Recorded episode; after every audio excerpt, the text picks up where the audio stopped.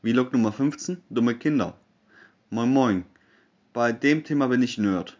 Ich schreibe seit 2006 über künstliche Intelligenz und da steckt ja Intelligenz drin.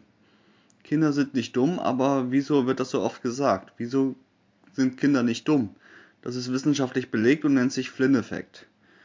Jede Generation werden die Kinder 5 bis 25 Intelligenzpunkte klüger. Einstein hatte ein IQ von 160, das ist drei Generationen her, also ein Kind das heute ein IQ von 100 hat, also genau Durchschnitt, wäre so klug wie Einstein. Da ein Intelligenztest nur vom Durchschnitt ausgeht, wird er immer schwerer. Auch der Blockunterricht in der Schule ist im Vergleich zu meiner Schulzeit zu heute schwerer geworden. Wieso fällt es keinem auf? Das ist wissenschaftlich bewiesen. Weil es nur auf bestimmten Gebieten der Intelligenz geschieht. Auswendig lernen können Kinder noch genauso gut wie Erwachsene. Die Steigerung findet beim theoretischen Denken und beim abstrakten Denken statt.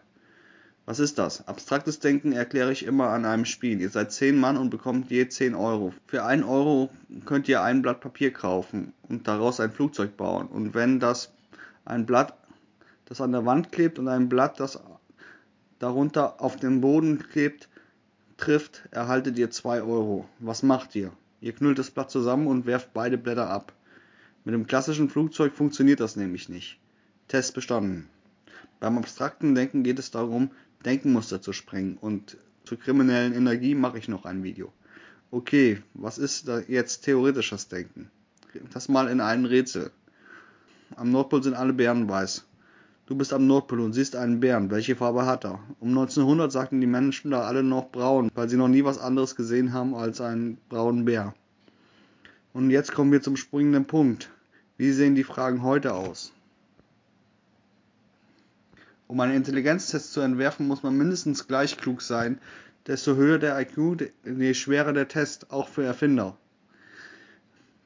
Wie fragen Sie nach einem Eisbären, wenn Sie noch nie einen Eisbären gesehen haben?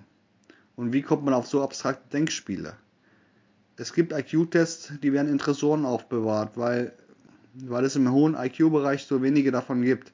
Falls ihr euch jetzt fragt, hat er uns gerade erklärt, dass wir zu blöd sind, um die Intelligenz unserer Kinder abzufragen. Ja, das habe ich. Danke fürs Zuschauen. Ihr findet mich aktuell bei Kickstarter mit der Sonnensturm. Link in der Videobeschreibung. Lasst einen Daumen da und oder kauft meine Bücher.